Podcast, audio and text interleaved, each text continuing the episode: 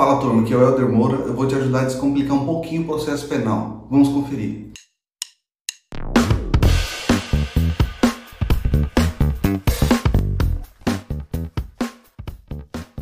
Bora resolver aqui a questão número 29 de Direito Processual Penal, assunto prisões. Diz o seguinte a questão: em uma situação hipotética, a polícia foi informada de possível ocorrência de crime em determinado local.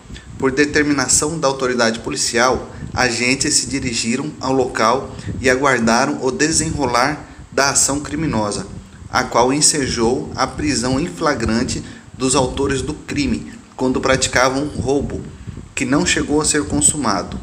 Foi apurado ainda que se tratava de conduta oriunda de grupo organizado para a prática de crimes contra o patrimônio. Assertiva.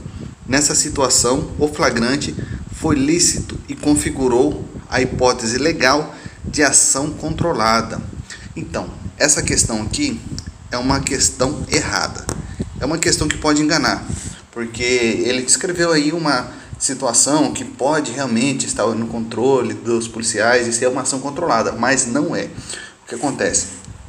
Para ser uma ação controlada, é, tem que ser comunicado ao juiz, isso tem lá no artigo 8 da Lei 12.850. Você tem que comunicar ao juiz, no caso a autoridade policial tem que comunicar ao juiz e ele vai ficar sabendo disso e vai colocar alguns limites, se for o caso. Ou então vai colocar algumas observações e também vai comunicar ao Ministério Público.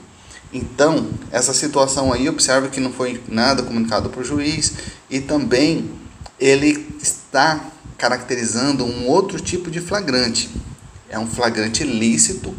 A questão que errou porque falou que é ação controlada, mas realmente o flagrante foi lícito. E esse daí é um tipo caso de um flagrante esperado. É um flagrante esperado. Ele é um flagrante permitido. No caso, como observa aí na questão, a polícia foi informada que haveria um delito, seria cometido um, delito, e aí os policiais foram lá para conferir. Quando eles tiveram a certeza que realmente iria acontecer aquele delito, que tinha algo prestes a acontecer, eles atuaram, inclusive impediram a ação criminosa. Então eles simplesmente esperaram alguma coisa que já estava para acontecer e eles ficaram sabendo. Eles foram lá conferir, falaram: vamos lá ver o que, que tem, se é isso mesmo. E aí observaram, viram que realmente estava ocorrendo algo ilícito ali, deram flagrante, um flagrante esperado, entendeu? Ele é diferente do flagrante forjado. A questão pode vir uma outra questão querendo confundir falando do flagrante forjado.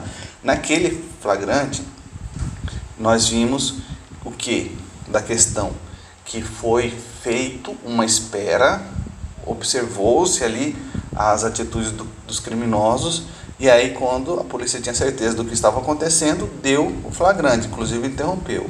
Beleza, e nesse último que nós falamos agora, do flagrante forjado, o que acontece é o seguinte: a polícia simula uma uh, situação aí em que o criminoso, o potencial criminoso, suspeito, vai praticar o delito. Por exemplo, o policial finge que é um usuário de droga vai comprar droga para o traficante vender a droga entendeu? Então esse aí é o flagrante forjado, ele não é permitido, entendeu? Isso aí não é permitido esse tipo de flagrante.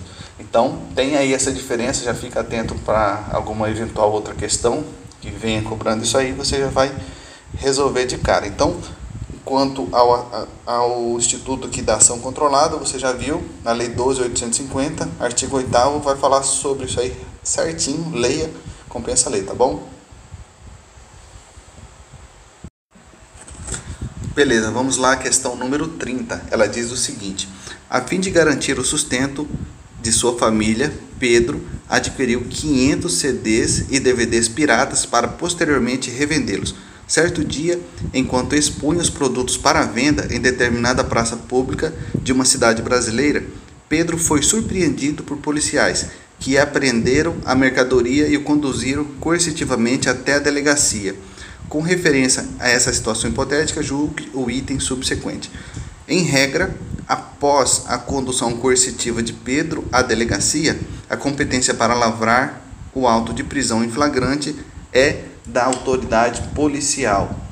Então, essa questão aí, o gabarito dela é certo. Essa questão é certa porque isso aí está é, previsto no artigo 304 do Código de Processo Penal, que fala sobre os procedimentos, e aí diz que no final é, a autoridade policial é, vai lavrar o auto, entendeu? E essa questão, ela é uma questão que ela pode confundir com uma questão que fale sobre o artigo 305. No 304 nós vimos aí, coloca o procedimento e tal. Vou até ler o 304 aqui.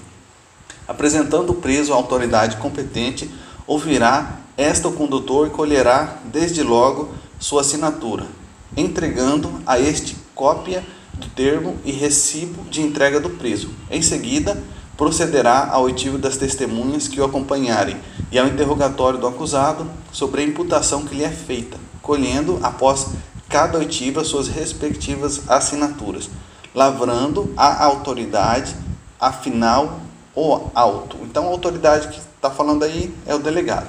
Beleza. Só que aí nós temos também o artigo 305, que é onde pode confundir. Já estou aqui prevenindo vocês de uma outra questão aí que pode vir, que cai, de vez em quando cai. Diz o seguinte no 305: Na falta ou no impedimento do escrivão, qualquer pessoa designada pela autoridade lavrará o auto, depois de prestado o compromisso legal. E você pensa, ué, no 304 falou que é a autoridade policial que vai lavrar o auto, e agora está falando que na ausência do escrivão, outra pessoa vai lavrar o auto, o compromisso legal. Isso aí é pelo seguinte: quem vai lavrar o auto é o delegado na condição de autoridade. Lavrar, ele tem um significado no dicionário que é decretar. Então, ele vai determinar, vai decretar algo. Ele é quem é autoridade e vai definir ali de acordo com a lei. Tá? E o escrivão, ele vai lavrar no sentido de reduzir a termo. Ele vai colocar no papel. Então, ele é o cara responsável para coletar ali é, os depoimentos, colocar no papel tudinho e assinar como foi ele quem fez isso aí. Então são dois tipos diferentes, entendeu? Não confunda, pode ser que caia isso em uma questão futuramente aí, em outra questão que você resolver. Então agora você já está maceteado sabendo da diferença de um e outro. Vamos para a questão 31. Diz o seguinte: Depois de adquirir um revólver calibre 38, que sabia ser produto de crime, José passou a portá-lo municiado, sem autorização e em desacordo com determinação legal. O comportamento suspeito de José levou-o a ser abordado em operação policial de rotina. Sem autorização de porte de arma de fogo, José foi conduzido à delegacia, onde foi instaurado inquérito policial. Tendo como referência essa situação hipotética, julgue o item seguinte: os agentes de polícia podem decidir discricionariamente acerca da conveniência ou não de efetivar a prisão em flagrante de José. Essa questão aí, errada, o gabarito é errado, porque é algo que está previsto lá, diretamente lá no Código de Processo Penal, artigo 301. Diz o seguinte: qualquer do povo poderá e as autoridades policiais e seus agentes deverão prender quem seja encontrado em flagrante delito. Então, é, as autoridades policiais, seus agentes, enfim, a polícia em geral, não tem esse negócio de ser discricionário, vai decidir ali. Não, eles deverão. Então, eles, eles têm o dever de efetuar prisão. Qualquer do, pro, do, qualquer do povo, aliás, é, pode decidir, né? Ele poderá, poderá, entendeu? Poderá efetuar a prisão. Ele não é uma pessoa capacitada para fazer prisão, de repente não sabe os procedimentos, então não é obrigado, ok? Então é isso aí, essa questão. Vamos para a questão número 32. Diz o seguinte: João integra uma organização criminosa que, além de contrabandear e armazenar, vende clandestinamente cigarros de origem estrangeira nas ruas de determinada cidade brasileira. A partir dessa situação hipotética, julgue o item subsequente. Se João for preso em flagrante e o escrivão estiver impossibilitado de proceder à lavratura do auto de prisão, a autoridade policial poderá designar qualquer pessoa para fazê-lo, desde que este proceda, é, desde que este preste o compromisso legal anteriormente. Quase não saiu esse preste aí. É o seguinte, essa questão aqui, ela está certa. Então, viu? Nós comentamos agora há pouco. Isso aqui vai estar lá no artigo 305 do Código de Processo Penal. E aí, se você não tivesse estudado o artigo 305, o que, que aconteceria? Você iria confundir, falar, não, mas quem vai lavrar o auto. Ei, meu Deus. Olha só, a Siri aqui do meu celular, ela achou que era com ela. Não é com você não, Siri, deixa eu desligar. Toda vez ela fica me interrompendo. é o seguinte, como eu disse, você iria pensar, se não tivesse estudado, pensar o seguinte, pô, mas quem vai lavrar o auto não é, não é o delegado? E agora está falando que é o escrivão? E se ele não tiver, pode ser qualquer do povo? Está errado isso aqui. Você pensaria assim. Mas não, agora você já sabe que é o 305 que fala sobre o escrivão, igual eu expliquei na questão passada aí, umas duas questões para trás. Esse é um outro tipo de lavratura, é a lavratura do escrivão, entendeu? O delegado, ele continua lavando o auto normalmente, não pode faltar o delegado. Se o auto, se a prisão em flagrante tiver só o escrivão, ela vai ser uma prisão questionada aí no, no judiciário, mas ela tem que ter o escrivão, tem que ter o delegado. Se não tiver o escrivão, o delegado vai designar outra pessoa, pode ser qualquer do povo, inclusive, não precisa ser policial, não, entendeu? Desde que essa pessoa é, preste o compromisso legal, beleza? Então, essa aí é a questão. Olha só, vamos agora para a questão 33. Diz o seguinte: Durante uma festa, após desentendimentos entre Carlos e Miro, este proferiu xingamentos racistas contra aquele, o que levou Carlos a empurrar seu agressor, que caiu em uma mesa de vidro. Beleza, até aqui nós vimos que o Carlos, tinha o Carlos e o Miro, beleza. O Miro xingou o Carlos, xingamentos racistas, beleza. Aí o Carlos empurrou o Miro e o Miro caiu numa mesa de vidro, beleza. Vamos continuar. Com um forte impacto, a mesa se despedaçou completamente e seus cacos causaram cortes profundos por todo o corpo de Miro. Os convidados ligaram para a polícia e para o corpo de bombeiros. Carlos foi preso em flagrante e Miro foi encaminhado ao hospital, onde ficou internado por cinco dias com risco de morte. Passou por procedimentos cirúrgicos e posteriormente teve de ficar afastado de sua atividade laboral por 32 dias. O Ministério Público denunciou Carlos por lesão corporal de natureza grave. Nessa situação hipotética, a prisão em flagrante de Carlos foi legal, não sendo possível a concessão de liberdade provisória pela natureza do crime. Veja bem, essa aqui é uma questão que ela pode confundir. Então você tem que ler com muita atenção, refletir bem, porque o que acontece? Aqui ele está falando, ó, colocou xingamento racista, ofendeu um, beleza, só que acontece o seguinte, quem recebeu o xingamento foi o Carlos, e o Carlos é quem agrediu. E aqui a situação está em cima do Carlos, está querendo saber da, do que vai acontecer com o Carlos, não com o Miro. O Miro é quem começou, quem xingou, beleza, xingamentos racistas, então não tem nada a ver com assertiva aqui. O enunciado está perguntando a respeito do Carlos. Então, muita atenção com isso aí. Por quê? Porque senão você vai misturar uma coisa com a outra e vai pensar, bom, o racismo é um dos crimes inafiançáveis. Então, essa questão aqui, ela tá errada ou tá certa, não sei. Enfim, você vai tomar sua conclusão aí baseado nisso, no, no Miro, nos xingamentos dele. Mas não é. O Carlos, o que ele fez foi agredir. Foi agredir. Entendeu? Então ele tem que ser é, analisado por essa conduta aí da agressão, tá?